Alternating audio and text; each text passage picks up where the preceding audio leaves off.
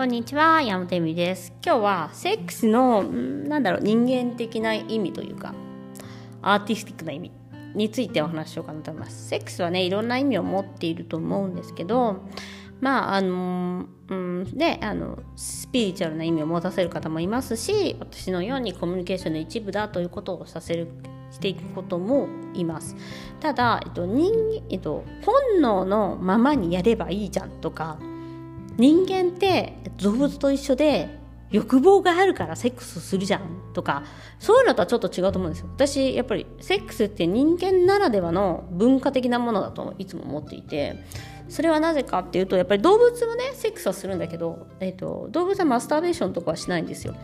でで人間だけが何時間も何時間もセックスしてるし人間だけが子供を産むためにセックスしないし人間だけが何度も何度もオーガズムを感じたりとかすることができるんですね。で人間だけが確かにあのオーガズムとかそこに愛とか関係性っていうものをすごく大切にしているものなんです。文化なんですね。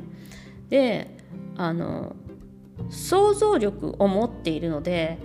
あの実際にセックスをしなくてもマスターベーションとかで、えっと、快楽を与え、えっと、味わうことができたりとかまるでそこが起こったようなエロの世界を楽しんだりとかするものなんです。それってある意味知性ですよね。女性、えっと、人間ならではの想像力というか。でそれってすごくやっぱにそのエロの世界というかセックスですセックスの世界ではすごく大切でなぜならその想像力とか遊び心とか目新しさとか好奇心とか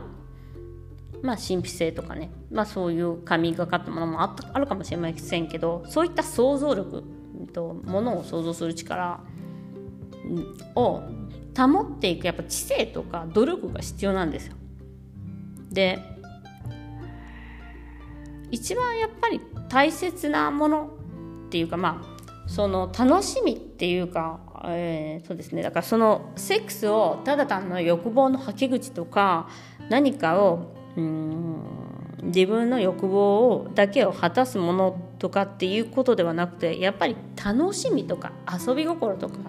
に結びつける人ほどやっぱりあのなんだろうね生きる力も強いし楽しむ力も強いと思います。で量が多いとか少ないとかよくね男性が言うそういうものではないと思うんですよ。やっぱり質であってそこからやっぱりエネルギーみたいなものですね。やっぱり生きる活力みたいなものを手に入れることができるんですけどあのー、まあセックスが与えてくれるものであり与えてほしいと思って望んで掴むものでもあると思います。でそれがなんか、まあ、相手が与えてくれるとか、まあ、誰かが楽しいものをなんか女性がよく思ってるなんか男性は欲望を持つのが当たり前だから私のことを愛してくださいみたいな結婚したらそれが続くのが当たり前でしょって言ってなんか自分がやりたいセックス理論とか、まあ、セックスの想像とかがなくて勝手にそれはやってくれるものだみたいな、まあ、昭和の時代の話なんですけどねそれって。あの女性はものになっててそういうなんていうの与えるものみたいになってる。そういう与えてほしいだけではやっぱりセックスもあの手には入れないしそういう知的、え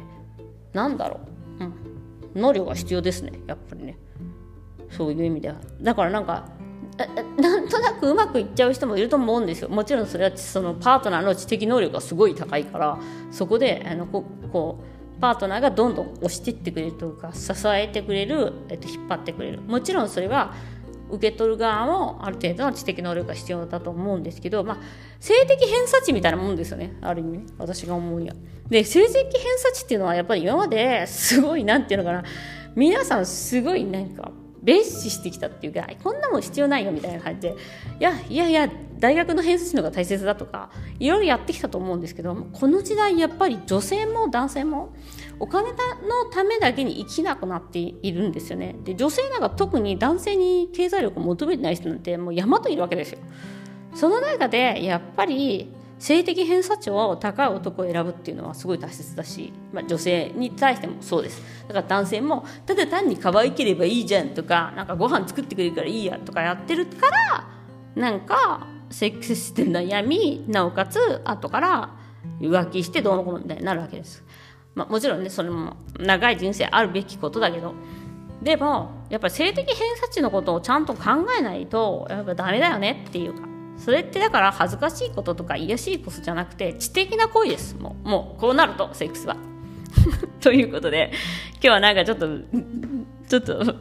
あれだね、熱弁してたけど、あの、セックスは、あの、性的、性の、セクシャリティな行為っていうのは、あの、知的な行為であるという話を今日しました。えー、ご視聴ありがとうございます。また、えー、明日よろしくお願いします。